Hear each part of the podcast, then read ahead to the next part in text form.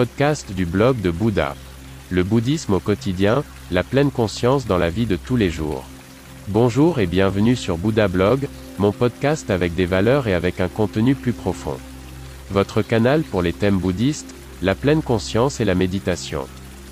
Je m'appelle René et je suis très heureux que vous soyez là. Pendant de nombreuses années, j'ai vécu dans un temple en Chine, j'ai été ordonné moine, j'ai étudié les arts martiaux et la philosophie du prince indien.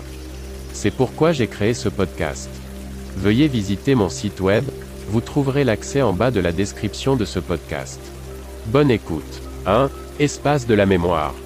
En haut de la maison, il y avait une petite pièce, c'est là qu'elle gardait tous les souvenirs de son fils décédé. Toutes ses lettres, ses vêtements et ses chaussures, sa collection de musique, ses voitures miniatures, des photos de lui, du petit garçon à l'homme adulte, toutes les choses qui lui avaient appartenu autrefois. C'était sa chambre, il aimait regarder par la petite fenêtre, dehors, dans le jardin avec les nombreux arbres.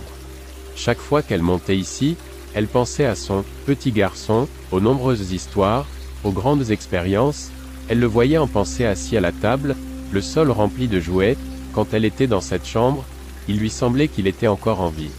Deux ans s'étaient écoulés depuis l'accident. Juste devant la porte de la maison, une voiture a pris le virage, son fils s'apprêtait à partir à vélo, un grand bruit, beaucoup de sang, l'ambulance est arrivée rapidement, la mort a été plus rapide. Le conducteur n'était pas responsable, c'était juste un concours de circonstances malheureuses qui avait conduit à la collision. Les images de ce jour-là s'étaient immédiatement gravées en elle, chaque fois qu'elle se réveillait depuis, le même film démarrait dans sa tête, elle revoyait l'accident encore et encore. Jour après jour, son ego la torturait avec ce terrible événement passé.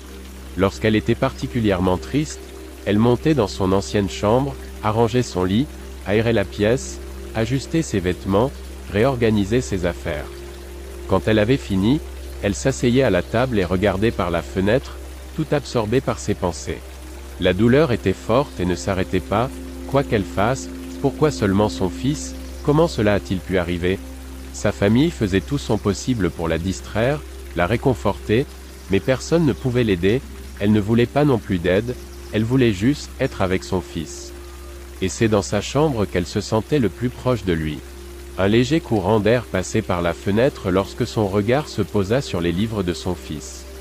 Un exemplaire particulièrement coloré lui a sauté aux yeux, pourquoi n'avait-elle jamais remarqué ce livre auparavant? Bouddha, était écrit au dos du livre, elle s'assit à nouveau à la table et commença à le feuilleter.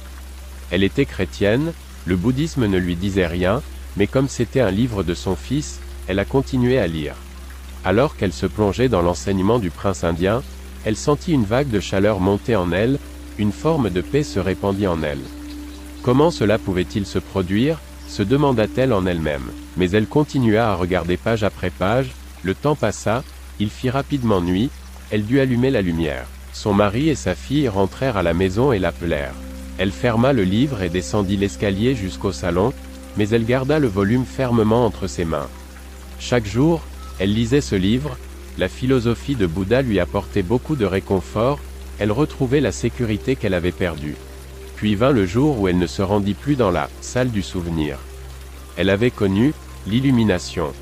Il y a un livre que beaucoup de ceux qui le connaissent par cœur ne connaissent pas. Marie von Ebnereschenbach écrivaine autrichienne 1830 à 1916. Merci beaucoup d'avoir écouté le blog de Bouddha. N'hésitez pas à visiter mon site web. À demain.